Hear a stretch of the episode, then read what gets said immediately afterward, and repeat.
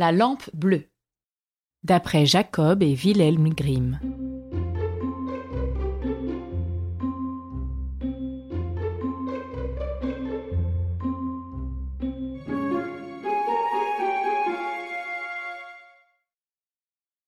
Pendant de longues années, un soldat avait servi le roi fidèlement. Mais lorsque la guerre vint à finir et que le soldat ne put plus servir à cause de ses nombreuses blessures, le roi lui dit Tu peux t'en aller, je n'ai plus besoin de toi. Tu ne recevras plus d'argent, seuls ceux qui peuvent accomplir un travail méritent un salaire. Le soldat, ne sachant pas comment il gagnerait sa vie, s'en alla inquiet. Il marcha toute la journée et, le soir venu, il se retrouva dans une forêt. À la nuit tombante, il aperçut une lumière, s'en rapprocha et arriva à une maison habitée par une sorcière. Donne-moi un lit, de quoi manger et de quoi boire, lui dit le soldat. Je languis. Oh oh répondit la sorcière. Qui oserait donner quelque chose à un soldat égaré? Allons, je serai miséricordieuse et je t'accueillerai, mais à condition que tu fasses ce que je te demande. Et que veux-tu? demanda le soldat. Je veux que demain tu bêches mon jardin.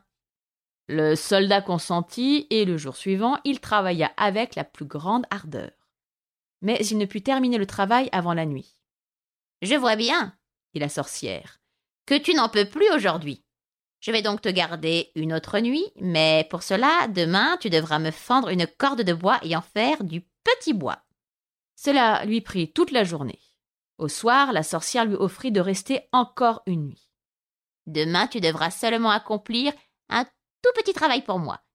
Derrière ma maison, il y a un vieux puits asséché dans lequel est tombée ma lampe. Elle brille d'une lumière bleue et ne s'éteint jamais. Tu devras me la rapporter. Le jour suivant, la vieille sorcière le conduisit au puits. Elle le fit s'asseoir dans un panier et le descendit tout au fond. Il trouva la lampe et fit un signe à la sorcière lui signifiant qu'elle devait le remonter. Elle le tira vers le haut, mais lorsqu'il fut tout près du bord, elle tendit la main et tenta de lui prendre la lampe bleue. Non, dit le soldat en devinant la mauvaise intention de la sorcière. Je ne te donnerai pas la lampe avant d'avoir remis les deux pieds sur la terre ferme.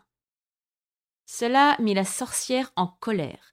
Elle le laissa retomber au fond du puits et elle s'éloigna.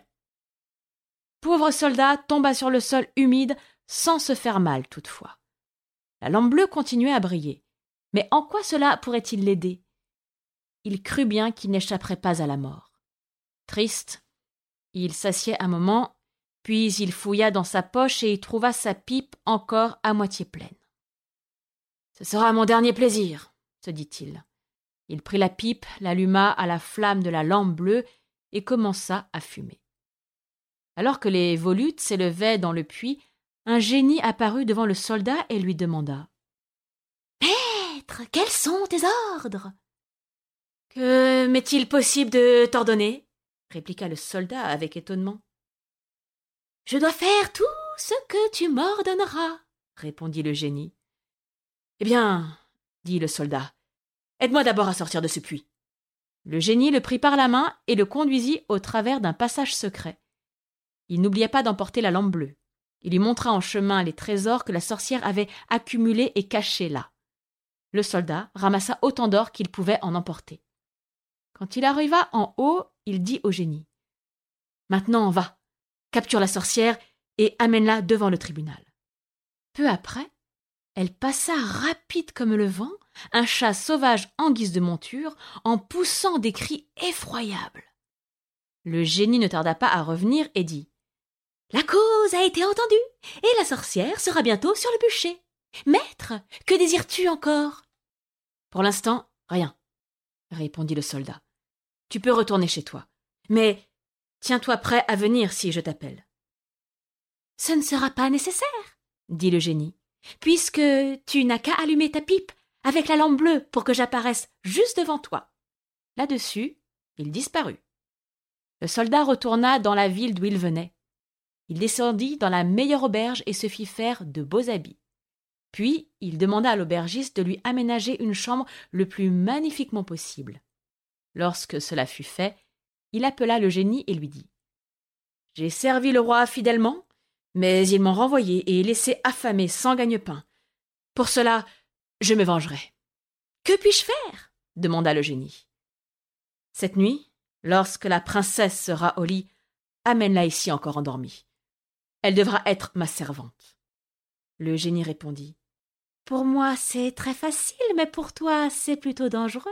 Si on venait à la prendre, ça irait très mal pour toi. Lorsque minuit sonna, la porte s'ouvrit et le génie amena la princesse à l'intérieur. Ah Te voilà enfin s'exclama le soldat.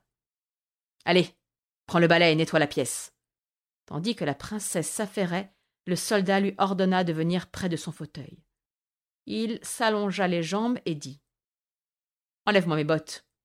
La princesse dut les lui enlever, les nettoyer et les faire briller. Elle fit tout ce qui lui ordonna sans opposition, muette et les yeux mi-clos.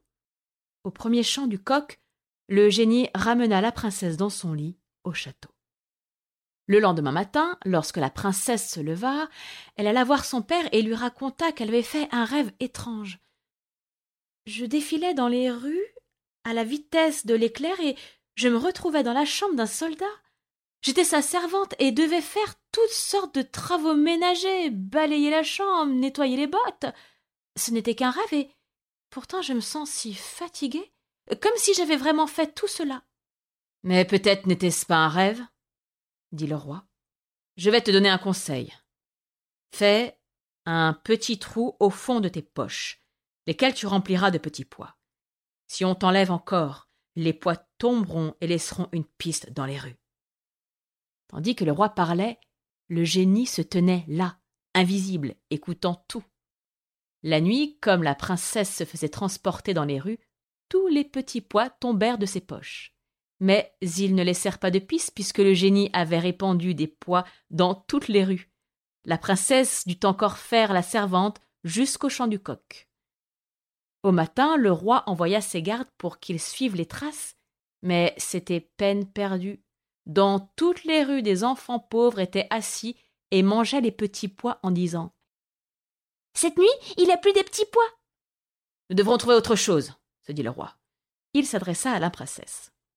Garde tes souliers lorsque tu iras te coucher, et avant que tu ne reviennes de là-bas, cache-en un. J'arriverai bien à le retrouver. Le génie découvrit le poteau rose et le soir, lorsque le soldat lui ordonna d'aller chercher la princesse, il lui raconta tout. Il lui expliqua que contre une telle ruse, il ne connaissait pas de parade et que si l'on retrouvait le soulier chez lui, cela pourrait tourner mal. Fais ce que je t'ai dit, répliqua le soldat. La princesse dut encore faire la servante pour une troisième nuit, mais avant qu'on la ramenât chez elle, elle cacha un soulier sous le lit. Le lendemain matin, le roi fit rechercher le soulier de sa fille dans toute la ville.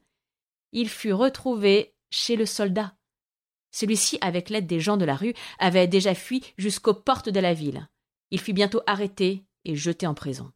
Dans sa fuite, le soldat avait oublié d'emporter ce qu'il avait de plus précieux, la lampe bleue et son or.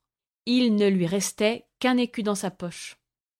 Tandis qu'il se tenait à la fenêtre de sa prison, le soldat vit un de ses amis qui passait dehors. Il frappa à la fenêtre pour le faire s'approcher et lui dit Sois bon, et rapporte-moi le baluchon que j'ai laissé à l'auberge. Pour cela, je te donnerai un écu.